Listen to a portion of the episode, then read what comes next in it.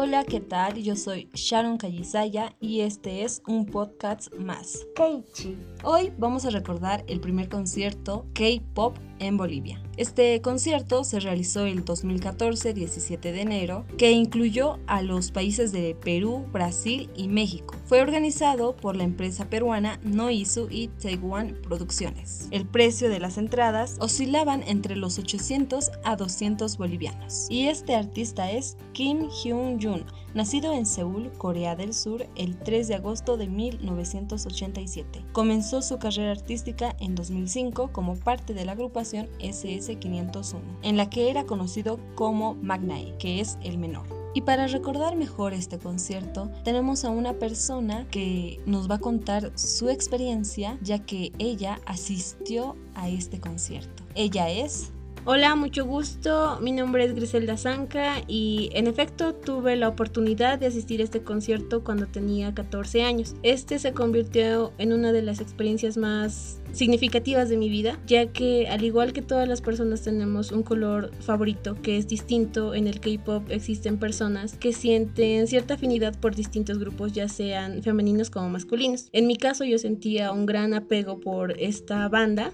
que era SC501, de la que este idol es integrante. Bueno, ¿nos puedes contar cómo te enteraste de este concierto? Me enteré por un programa de televisión que semanalmente pasaban un especial de música K-pop. ¿Y cómo te has sentido al enterarte que tu idol favorito llegaría al país? Bueno, en ese entonces enterarme que el idol que yo tanto admiraba iba a llegar a mi país desde el otro lado del mundo fue como una explosión de alegría porque en el colegio teníamos amistades que admirábamos a esta banda admirábamos a esta banda, disfrutábamos de sus canciones, no había un día que no habláramos sobre ellos o, los relacionáramos con diferentes situaciones. Incluso comprar sus cosas y tener todo de ellos o no. Sus accesorios, ya sean llaveros, mochilas, poleras, sombreros. Y después de todo esto, de enterarte y de la, de la emoción que te causó esto, ¿fuiste al aeropuerto? Mm, no he podido ir porque por el mismo motivo de la edad. A los 14 años no me soltaban fácil de casa, entonces ir a dormir toda una noche al aeropuerto no, no, no me dejaron. Entonces no pude ir, pero sí estaba pendiente en el tema de su llegada. ¿Y cómo estabas un día antes del concierto? Muy muy emocionada. De hecho, salí con mi mamá un día antes y pasábamos por una tienda donde se vendían accesorios K-pop. Entramos a esta tienda y la muchacha que atendía me, comentó, bueno, en realidad me preguntó si yo iba a asistir a este concierto. Eh, yo le dije que sí y ella me dijo que la fila ya era bastante larga, que incluso estaban durmiendo afuera del teatro. En ese momento yo me asusté y mi mamá fue la persona que fue a dormir incluso al lugar porque muchas, muchas personas ya se habían emocionado al punto de pensar que iban a estar atrás tal vez y esa fue la razón por la que fueron a dormir. Y eso que yo fui solo una noche. Bueno, fue mi mamá a dormir solo una noche, pero te comento que fueron a dormir alrededor de una semana antes. ¿Y el día del concierto cómo estaba el lugar? ¿Había mucha gente? ¿Había poca? ¿Cómo, cómo era todo ese día? El día del concierto, recuerdo a ver, algo que no te he comentado es que yo a este concierto no fui sola, fui con mi hermana mayor, porque como ya te había contado, a esa edad no me dejaban salir o no me dejaban ir a un lugar sola. Entonces yo por la mañana estaba en casa y fue mi hermana mayor la que vino a recogerme, eh, nos preparamos, salimos, llegamos al lugar que estaba repleto de gente habían vendedoras, habían personas que incluso estaban vendiendo el puesto porque habían dormido noches antes. Habían todo tipo de accesorios, gorritos, linternas, manillas, poleras, chalinas, todo con el distintivo del concierto para que uno entre y quizá pueda hacerse notar por el idol. ¿Y qué es lo que más recuerdas que tal vez una fan haya realizado antes del concierto en las filas? Bueno, dentro de las filas el tema de conversación era él.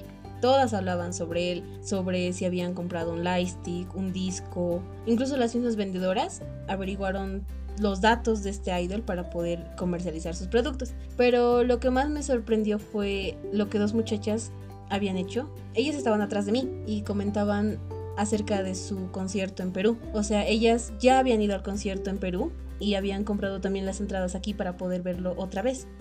¿Y cómo fue? ¿Cómo lo viste cuando entró al teatro al aire libre? Muy poco, porque como te cuento, en cuanto él llegó y bastó solo una persona que gritara que él ya estaba ahí, todo el mundo se aglomeró.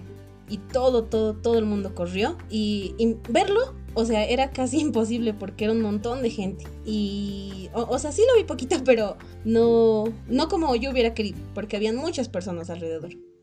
¿Y a qué empezó el concierto? ¿Y cómo fueron las pruebas de sonido, de luces? ¿Cómo se sentían? ¿Qué hacían los fans? Mm, como era el primer concierto de un idol surcoreano en el país, la emoción era, o sea, estaba al mil.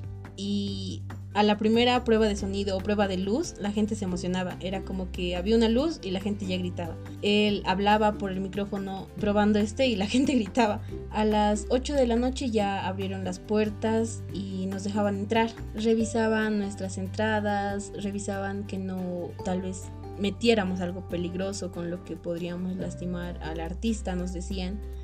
Y una vez en el concierto, ¿cómo era el lugar, el escenario, cómo estaban las fans? Todas estábamos muy emocionadas. Y bueno, al principio el escenario estaba vacío, eh, ah, no habían luces todavía. Esperamos alrededor de unos 20 minutos para que todo comenzara. Y el concierto se abrió con una canción muy bonita que es Sorry I'm Sorry, que a la vez era la canción principal de la gira. Puedo imaginar lo que sintieron las fans al ver a, a su idol interpretar sus canciones, las que más le gustan, a las fans. Y no solo eso, te cuento que también interpretó canciones de la misma banda, como Ser Love, Ya, Coward, canciones que son muy representativas para aquellas personas que no siguen tanto a este miembro, pero que sí aman a la banda. ¿Cuál fue la canción más significativa para ti? Just Let It Go, que es a la vez un mini drama que él protagonizó, donde a la vez de demostrar sus capacidades como cantante demostró sus capacidades como actor. Y no es solo mía, muchas nos gustó también. ¿Algo loco que recuerdes en ese concierto? Algo loco. Mm, bueno, él interactuó con las fans. No, no lo diría loco, pero sí especial porque te cuento que una de las muchachas cumplía años ese mismo día. Entonces, él llamó a esta persona. Obviamente ella subió con su carnet de identidad para así demostrar que sí cumplía años ese día y él les regaló unos zapatos que había usado para la grabación de uno de los videoclips de la canción Love Like This y ella se fue muy emocionada.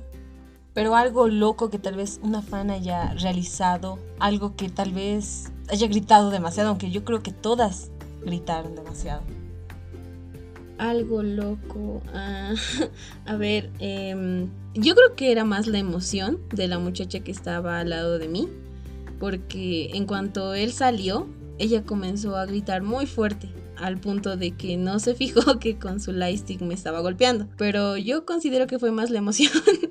Y aparte de la cumpleañera, ¿él interactuó con otras personas más en el concierto? Interactuó con varias personas porque este era un concierto fan-made. Entonces, los primeros que subieron fueron tres covers, dos de La Paz y uno que nos visitaba desde Cochabamba. Ellos bailaron una canción distinta de la banda y eso a él le gustó mucho. Ellos terminaron y subieron las líderes de los fan clubs, quienes tenían presentes para él presentes representativos del país, como ser chompas de alpaca, instrumentos, eh, un charango. Recuerdo que el charango le gustó mucho y fue, creo, el obsequio que al que más valor le dio él. Ya pasó muchos años de este concierto, pero ¿recuerdas algunas canciones que él interpretó? Sí, recuerdo que abrió el, concierto, como te decía, con Sorry I'm Sorry. Después cantó Just Let It Go, Girl, que hasta ahí son canciones de él como solista, pero también interpretó canciones de la banda, como Ser Ya, Coward y de la subunidad, que es SS301, Your Man, que a la vez también fue canción de un drama que muchos conocen que es Boys Over Flowers.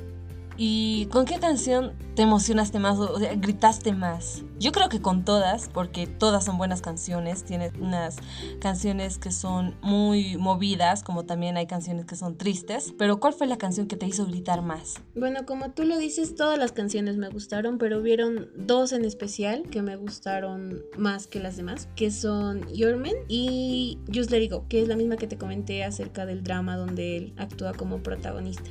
¿Cuánto tiempo duró este concierto y qué, en resumen o en una sola palabra, qué puedes expresar de este concierto? El concierto duró hasta alrededor de eso de las 11 de la noche y si tuviera que describirlo con una sola palabra sería como un sueño, porque o sea, yo cumplí un sueño al poder conocer a este idol. Al finalizar el concierto, ¿cómo, cómo estaba todo? ¿Cómo estabas tú al finalizar el concierto? Bueno, nadie quería que terminara el concierto, pero lastimosamente llegó a su fin. Entonces, cuando este terminó, las luces se apagaron y nos indicaron por dónde debíamos salir, ya sea al sector que pertenecías. Una vez estando afuera, yo creí que todo iba a estar vacío, que cada quien iba a irse a su casa, pero no. Las comerciantes del lugar aún seguían vendiendo sus productos y habían incluso fotos de la conferencia que él había dado eh, horas antes del concierto, donde lo reconocieron por ser el primer idol surcoreano en dar un concierto en el país, porque de este evento se, se podría definir si se darían tal vez más conciertos y afortunadamente fue así porque luego de este concierto se dieron más conciertos como ser el de Park Jumin que también es integrante de la banda y el concierto de Boyfriend, el concierto de Card, Luna Fly y Kim Yu Wang.